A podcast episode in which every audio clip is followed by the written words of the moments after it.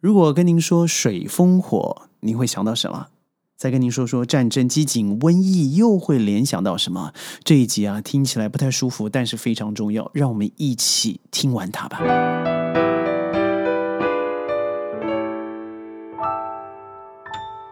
欢迎各位加入今天的沙世界，我是 Sheldon。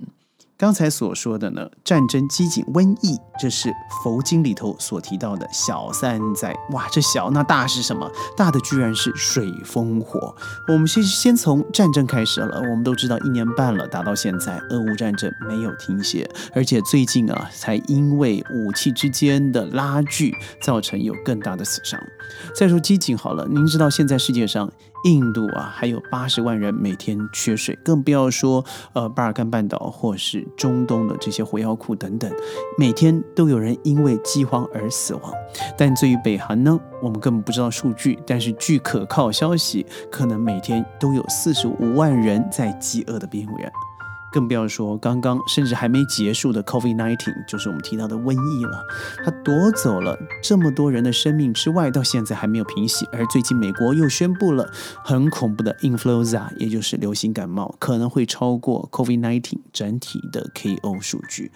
那我们再说大三灾好了，听起来火啊、风啊、水啊还好，但怎么会变得比战争还严重呢？对，因为这个整个世界的自然之母，它在惩罚我们。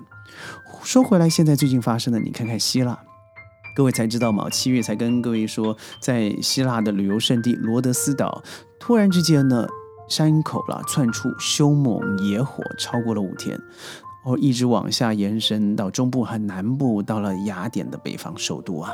所以当局虽然当时出动了十几艘的船只，在沙滩上接运超过了成千上万的民众确立安全点，但是还是有很多人因此而死死亡。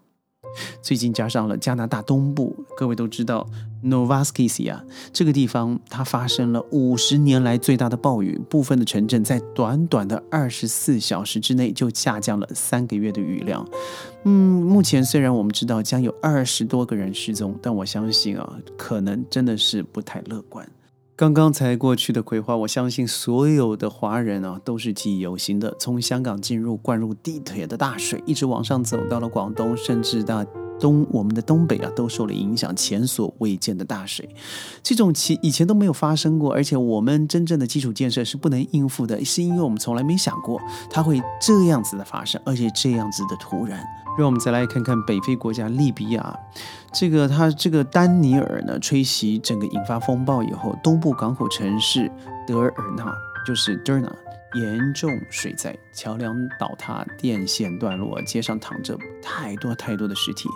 目前呢，KO 的人数已经过万，而且当局估计全国多达一万多人失踪。我们都知道失踪的意思是什么？那您知道整个利比亚当地人所要应对的不仅是自然灾害。数年来的冲突，东西政治的分裂，这个其实啊，真让整个利比亚人几乎在二十世纪之后就没有一天是好日子的。这个丹尼尔飓风呢，上周侵袭了希腊、土耳其、保加利亚，直接到了别人这个利比亚以后，引发暴雨和洪水，两座水坝崩塌，而且整个城市呢，我刚才所提的这个德尔纳，它将近有四分之一的城市被摧毁。当时这个地方所有的地基础建设都大概就是二十世纪意大利占领的时候所建设的，所以你可以知道有多么的破败。很多人说，这个这个天灾真正造造成的原因三分是天灾。但真正的问题是长期以来的七分人祸。您知道，在这个城市里头，十万人啊，有几座医院吗？答案是一座，一座啊！你就想想看，这个悲情了。现在韩国还有人在这个抗议，绝食抗议，抗议什么呢？还抗议日本政府呢，强行把污水排入海里头。这样子的问题绝对不是只有现在而已，而且持续的排放。很多人说三年之后才会到南海，错了。很多人说十八个月，带着现在的潮汐的影响，还有洋流的推波助澜，它很可能会让我们都进入了污染的环境。但是更有消息，在二零一三年开始，日本本政府就已经开始排放了这个污水。记得啊，是污水，它不是废水，千万不要为其美化了。这样子的结果是造成全世界崩盘式的影响啊！摩洛哥的地震，夏威夷整个被烧毁的百年老镇。人有没有在抢救？有啊，但人为上当然有疏失。但是为什么会造成这样的巨变？当然是人类所做的恶行。现在世界上还有百分之七十使用煤发电，但煤是一个相当严重污染世界环境的一个能源。您知道最大的出口国是哪一个国家吗？好吧，提示你一下，它是自认为最环保，而且吃它的牛奶啦都是来自于有机农场的牛，那是澳洲。它是全世界将近占了七成的出口量。那我们再说牛肉吧，啊，牛屁呢，它会产生将近有一百多种污染气体，其中氨的排放量占了全球总量的三分之二，而氨是真正导致酸雨的原因。另外呢，牛在消化或是反刍的过程中会产生大量的甲烷，牛的甲烷排放量占到全世界的三分之一，甲烷加速了暖化地球的速度，绝对比二氧化碳快了二十倍。那谁是牛肉的最大消耗国？答案就是美国，这五眼联盟啊，这几个那就是厉害，嘴巴批评别人污染，但自己看看自己在整个全球暖化的过程背负了多少的罪孽。这些最近综合的灾害之后呢，就在这个时候雪上加霜的是，美国环境署他所说的今年的寒冬会特别冷，所以特别呼吁了在明尼苏达附近的这些居民们要记得有一些逃难的规划，也就是太冷了，整个水管也冻了，你的供暖会停了，那你最后要怎么样在这个动辄负十五度到二十五，甚至有负五十度的记录之下，那要怎么在冬天活下去？最近我们好像一直听到很多了，世界末日了哦，结束了啊，是这个这些这些论调，但好像也不是无稽之谈呢。因为战乱也好啦，疾病也好，那都是我们说百年难得一见。这个难得一见，是不是真的是在我们十年所说这个气气气温上升二点五度的范围之内，真的造成我们现在已经离末日越来越近了？你会发现，这个末日时钟是由十八个科学家所一起组成的一个被认证啊、世界公认的这个科学小组，其中不乏诺贝尔奖的获奖者。